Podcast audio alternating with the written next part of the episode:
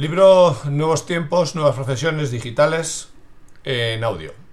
No voy a sacar tiempo para escribirlo, no tengo presupuesto para contratar a un corrector, una correctora en este caso, y creo que es un contenido que a alguien le puede ser útil y que creo que hay que compartirlo. Bueno, me llamo Diego Rodríguez, trabajo en publicidad, trabajo en formación, trabajo en LinkedIn Learning, eh, Intento mover comunidad en Bilbao a través del comité con mis compañeros Asier y Fran. Y uno de los proyectos que tengo desde hace años es eh, buscar oportunidades laborales para, para potenciar el mercado. Digamos que considero que hay gente que tiene talento y que no tiene su hueco. Hay empresas que tienen los recursos pero no acaban de innovar. Y otro tema que me preocupa mucho es que no somos competitivos a nivel de, de sector, de profesión y de, y de región. Eh, bien.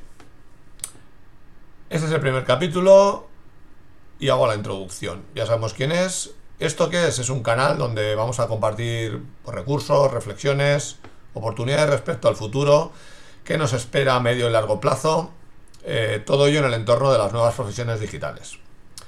Me molesta, como digo, mucho saber que hay puestos que no se cubren, saber que hay empresas que tienen problemas para contratar, que hay gente válida, valiosa, buenas personas que quieren tener un proyecto de vida y que no pueden independizarse, no pueden tener una familia, no pueden disfrutar de la vida.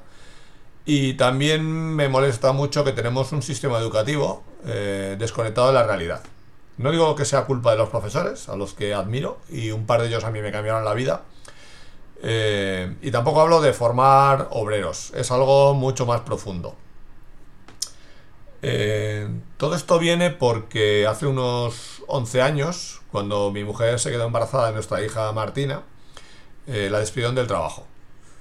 Lo que podía haber sido un drama, pues en nuestro caso fue una vicisitud y bueno, como vivimos con, con pocas necesidades, pues aprovechamos para que pues mi hija fuese cuidada por uno de los miembros de la pareja full time, para que mi mujer pudiese disfrutar de ella, para que yo pudiese centrarme en intentar ganar dinero dentro de lo que es mi trabajo y, también para que tuviese tiempo de formarse, buscar oportunidades y, pensar qué hacer con el tiempo.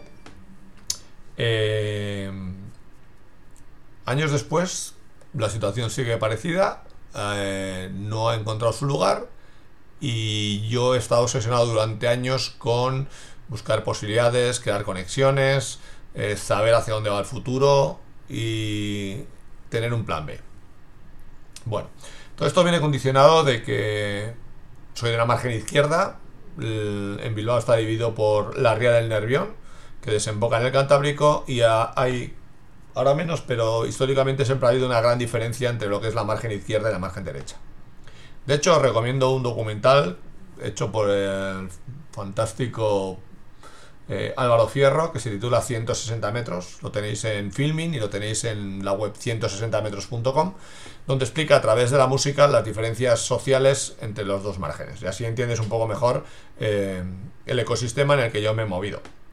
No nací aquí, sino que nací en Basilea, en Suiza, soy hijo de migrantes y siempre me ha quedado esa marca eh, de admiración por la gente que deja su entorno y busca su futuro en otro lugar. O sea, me quito el sombrero porque me parecen unos valientes. A veces es la necesidad, pero la verdad es que les admiro. Eh, bueno, por eso no voy a hacer el chiste de que los de Bilbao hacemos donde queremos, pero sí que siento que mis raíces están profundamente enclavadas en esta margen izquierda. Hemos perdido nuestro carácter industrial, no solo en nuestra zona, sino también eh, a nivel del país vasco en general, y, esto está condicionando mucho eh, cómo es el ecosistema. De hecho, eh, un soporte importante de la economía de aquí es la máquina herramienta, y ya se están dando cuenta de que es muy complicado vender hardware, de vender máquinas, máquinas que valen en muchos casos cientos de miles de euros, algunas de ellas solo sirven para hacer una pieza concreta, y están intentando derivarlo hacia la venta de servicios es algo que hay que tener en cuenta, no solo para este sector, sino para muchos otros, porque eh, la crisis y la forma de pensar está derivando a que no queramos comprar bienes, sino que queramos disfrutar de experiencias y pagar por uso. lo que pasó históricamente con la música. Yo soy de la época en la que la gente coleccionaba LPs y posteriormente CDs, y tenemos ahí unos cuantos cientos, y ahora pues se paga una suscripción de Spotify y no hay mayor problema. Y los chavales escuchan música en YouTube. Bueno, este es el primer capítulo para poner un poco en contexto el proyecto. Como digo, voy a convertir el, libro en un audio para que el que le sea útil lo pueda disfrutar. Y bueno, quería explicar por qué. ¿Por qué es porque eh, quiero que mi hija tenga un futuro, quiero que no se tenga que marchar y quiero que surjan oportunidades. O sea que en realidad soy un egoísta. Gracias y si os parece interesante os veré en el siguiente episodio. saludo.